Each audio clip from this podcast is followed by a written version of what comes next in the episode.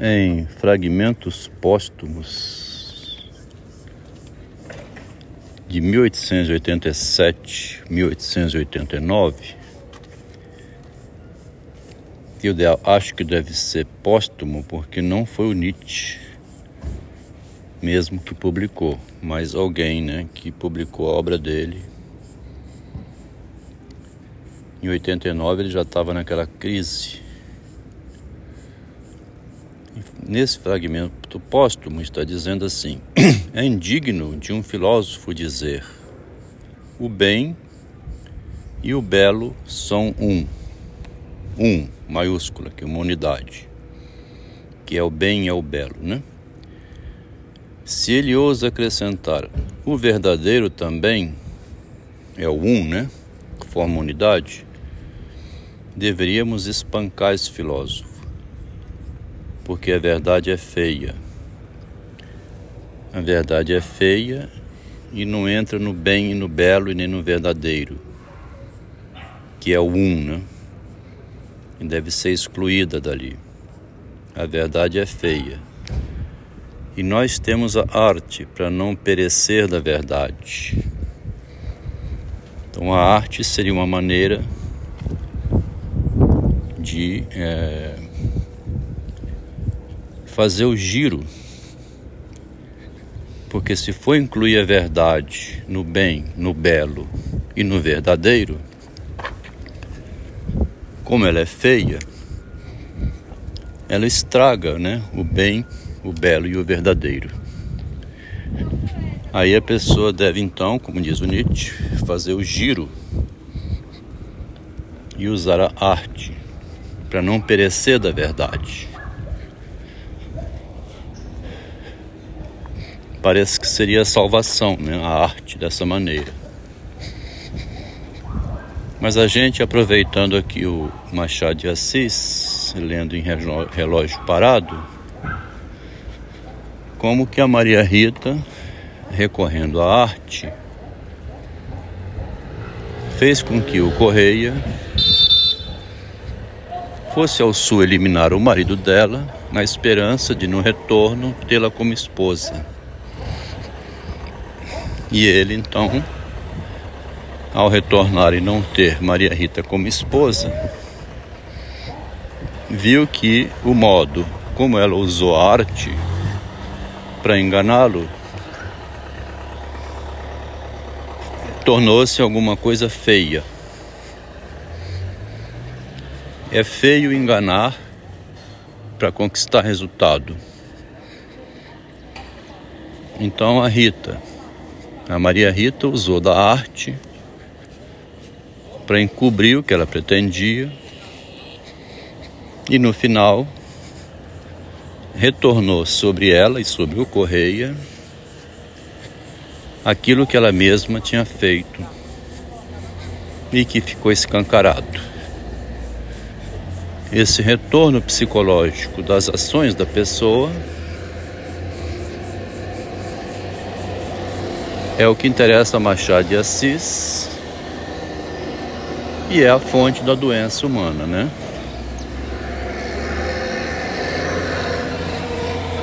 Esconder as intenções pode depois fazer com que apareça pior ainda, né? Pretendendo esconder, a moça disse que era um tumor benigno. Dois meses depois veio a óbito e não era benigno. Pretendendo esconder, a mãe dizia que o filho tinha lucro no Uber. Em privado, dizia que dava prejuízo e sabia que dava. Em público, dizia ser a primeira engenheira da Vale. Em privado, sabia que não era. O retorno do oculto, né? Do que está escondido, denuncia a trapaça. O inconsciente em Freud é essa trapaça. A pessoa vai fazendo as coisas inconsciente da sociedade. e o marido anuindo, concordando, para fortalecer a mulher. Depois aparece numa separação, pode vir a aparecer aquilo que ele omitiu para fortalecer a mulher. E aí fica feio. A verdade é feia. Fica feio aparecer que ela usou a arte para esconder a verdade. E acabou morrendo da verdade quando a verdade oculta apareceu. Esse é o pensamento de Machado de Assis desde os 19 anos, com Três Tesouros Perdidos. Retorna sobre a pessoa as consequências do que ela faz. Por isso que a sinceridade, se for preservada, né, não é problemática para a pessoa. Porque se retornar à verdade, ela já estava sendo anunciada desde o início. É melhor ser sincero do que ficar escondendo. Aquilo que é escondido retorna e pode causar o terror, né? Esse método vem desde Sócrates, quando ele usava a maiêutica para fazer a pessoa chegar ao desmentido. Né? Através da conversa, né? Socrática, hoje utilizado em consultório de psicanálise, o analista vai conduzindo de tal maneira o paciente que ele mesmo vai encontrar o logro no qual está envolvido. Deveria ser assim em uma psicanálise sincera. Em uma psicanálise de empoderamento, de recomposição do ego, né, do narcisismo. Somente para a pessoa sair bem do consultório, nesse tipo de psicanálise, fica encoberto o que a pessoa faz que a leva ao adoecimento. Porque o adoecimento é sempre um engano, né? O Freud chama de falsa ligação. A pessoa não percebe um elo enganoso que está levando ela à dor e ao sofrimento. Se ela descobre isso, se ela é sincera e verdadeira do início ao fim, é, evidente que ela vai não, ter, não terá esse problema da doença, né? Ela vai ter outros problemas, mas não da doença da mentira. Da minha parte, eu digo, por experiência própria, isso que conto para mim, né? Que eu vivi um logro que nenhum analista conseguiu discernir para o paciente, esse paciente que aqui fala que foi 13 anos seguidos a um psicanalista muito bem formado em Paris, leitor de Jacques Lacan, um dos melhores de Vitória do Espírito Santo, nunca fez uma pergunta simples demais em consultório. Como que sua esposa estava no mesmo departamento que você trabalhava na Vale do Rio Doce. Como é que foi isso? Não é comum o marido e a mulher estar na mesma gerência em qualquer lugar que seja empresa, banco, qualquer lugar.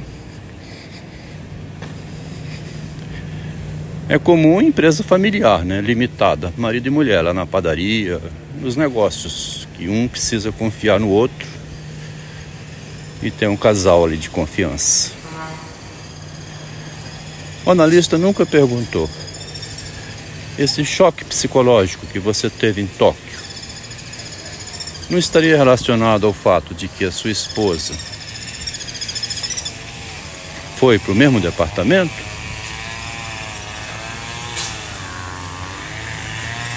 Uma pergunta simples, né? Teria forçado o analisante a confidenciar uma coisa que ele não conseguia dizer e não ligava, não associava. A crise psicológica, a vida em Tóquio, parecia ter sido por um problema de cultura, tá sozinho lá do outro lado do mundo, longe dos familiares, um descendente italiano, um homem espontâneo como esse que fala aqui, em outra cultura, o peso da própria pesquisa no mestrado, que não é fácil, né? Teve um japonês lá que tentou suicídio. E era um rapaz chamado Sato, um ano antes de quem está falando aqui. Inclusive, a minha esposa estando em Tóquio, ficando lá para retornar um ano depois, por ter ido um ano depois da minha ida, me liga, Adelma, lembra o Sato?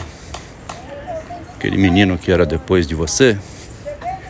Estou sentado aqui no sexto andar estudando, ele pega, abre a janela, sobe no parapeito e pula.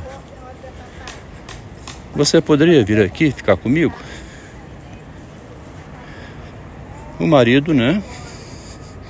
Preocupado com o estado emocional da esposa, conversou com o gerente, pediu a licença de um mês que tinha direito, comprou uma passagem e foi para Tóquio atravessou o mundo pela mulher para dar apoio à esposa, né? Vê que interessante a história, onde eu estou indo. Nessa conversa aqui, mais um texto autoanalítico, né? Analisando a si mesmo. A mesma pessoa, a esposa, que estava no Japão ganhando uma boa quantia de dinheiro, tendo copiado o processo de licenciamento do marido, inclusive sem avisar ao marido, escondendo então uma verdade feia de ser revelada, né? Eu copiei o seu processo. Você tinha dito que era sigilo, para não falar para ninguém. Você não falou para ninguém da Vale nem eu. Você só falou para mim. Eu fui ao setor de pessoal e pedi os mesmos direitos que você obteve. Ela nunca disse isso ao marido. Vinha saber através da mãe, pelo fato dela ter permanecido em Tóquio, sendo sendo que tanto queria estar junto do marido para não perder o marido. Muito interessante nessa história é que o esposo, com essa decepção da esposa ter ficado no Japão, preferindo ter ficado em Tóquio separado, nesse período, em agosto de 1990, este homem que aqui fala arrumou uma namorada chamada Eliane e telefonou para a mulher dizendo, sendo sincero, porque não consegue deixar de ser sincero. Alguém iria dizer: Marta, você sabia que o Adelma aqui está com uma namorada? Antes que alguém pegasse no telefone e informasse a mulher, ele mesmo avisou: Olha, você preferiu ficar aí, né? E eu aqui encontrei uma menina que eu namorava, eu estudava junto lá no ginásio. Informou que acabou de separar-se. Estou ficando com ela. Quando você voltar, a gente vê como é que fica. Em dezembro de 91, dezembro não, foi antes disso, ao retornar de Tóquio em 91, entregou ao marido uma música, estilo feminino mesmo, né? Indireto. I didn't mean to hurt you. I am just a jealous guy. Eu não quis te ferir. Eu sou uma pessoa ciumenta. É uma forma indireta de dizer eu não quis ficar em Tóquio para te magoar. E sobre a namorada, eu sou uma pessoa ciumenta. Olha só a analítica que está vindo à superfície ao falar da frase de Nietzsche: a verdade é feia, né? Revelar essas conversas é de fato revelar a feiura, né? A verdade é feia, expor a verdade é doentio e doloroso, mas é necessário para evitar uma doença pior. Então, o analista nunca perguntou essa frase. Como que a sua esposa estava na mesma gerência? foi por uma falsidade do marido. Como que a sua esposa estava em Tóquio no mesmo setor, foi por um esforço enorme para que ela fosse, usando também da falsidade. E o marido adoeceu psicologicamente, porque retornou sobre ele a peça que ele pregou no orientador dele. assim como está retornando sobre a mulher, narrada pelo marido, essa história da peça que ela pregou no marido dela. Pregar uma peça é a petalogia, né? A petalogia é contrariar o mentiroso, mentindo para ele. E se ele gosta de mentir, você contraria esse mentiroso, revela ele, né? Também mentindo para ele ficar chocado com as próprias mentiras dele. Interessante porque o fragmento de Nietzsche é um pouquinho antes de ele sucumbir para o manicômio. Em um projeto megalomaníaco, onde ele se apresentava como Ubermenschen, o super-homem. O Machado teve durante toda uma vida um cuidado enorme para evitar a megalomania. O projeto Açoada seria megalomaníaco e ele desistiu. A gente na vida, agora para terminar, vou dizer, o herói né, da mulher, o homem, é como o menininho Correia ou o Plácido, que a mulher usa como heróizinho dela. E ele então vai fazer coisas megalomaníacas, grandes, grandiosas, num esforço hercúleo, né, de Hércules para promover a si mesmo, a família, a esposa. Esse homem, toda mulher quer, né? Quando é um homem trabalhador, dedicado a construir junto com ela o patrimônio familiar que inclui ela e os filhos. É o sonho da mulher, é o bom partido, né? Então, o homem grande é uma criança que, devido a ter visto o pai, quer ser tão grande quanto ele. Daí vem a megalomania do ato heróico. Agora, para terminar dizendo, sim, como a esposa diz aos filhos do homem que agora ela quer desconstruir. O feminismo contaminou de tal maneira a cabeça dessa mulher que ela diz que o homem que promoveu a posição que ela ocupa hoje, o herói dela, que foi para o Japão fazer companhia quando um amigo tentou suicídio,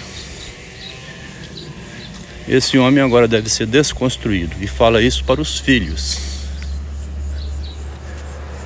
É um problema, então, a questão da mulher, né? Quando ela é, quer tomar o lugar do homem. Uma colega aqui no privado disse: um feminismo, na verdade, um neofeminismo agora, está querendo a mulher preservar a sua essência feminina. A mulher não quer ser igual ao homem. Quer dizer, colocou uma informação mais coerente. A igualdade, fraternidade lá da bandeira francesa vem confundindo. A pessoa pode ser respeitada, ter os direitos, poder trabalhar. Agora, usar da falsidade para se promover,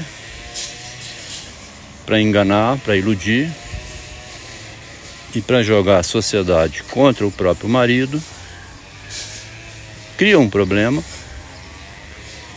para as famílias, né? Para os filhos e para os netos. Ao tentar encobrir a doença, ou a verdade que deve ser dita, essa verdade oculta retorna de alguma maneira. Isso é o tema de Os Três Tesouros Perdidos. Não que houvesse intencionalidade ali do personagem, mas foi o enredo no qual ele se envolveu que acabou revelando para ele que ele estava enganado com relação a algumas decisões que tinha tomado. A confiança, né? Ao confiar no outro, você deixa um espaço para o outro vir explorar essa confiança e no final aquilo que foi explorado se revela. O estudo da psicologia, da psicanálise, assim, da literatura, da filosofia nunca foi feito ao modo como está sendo agora. Junto com Machado, né? Que é o que? A linguagem é petalogia é fantasia e a mentira sobre o real.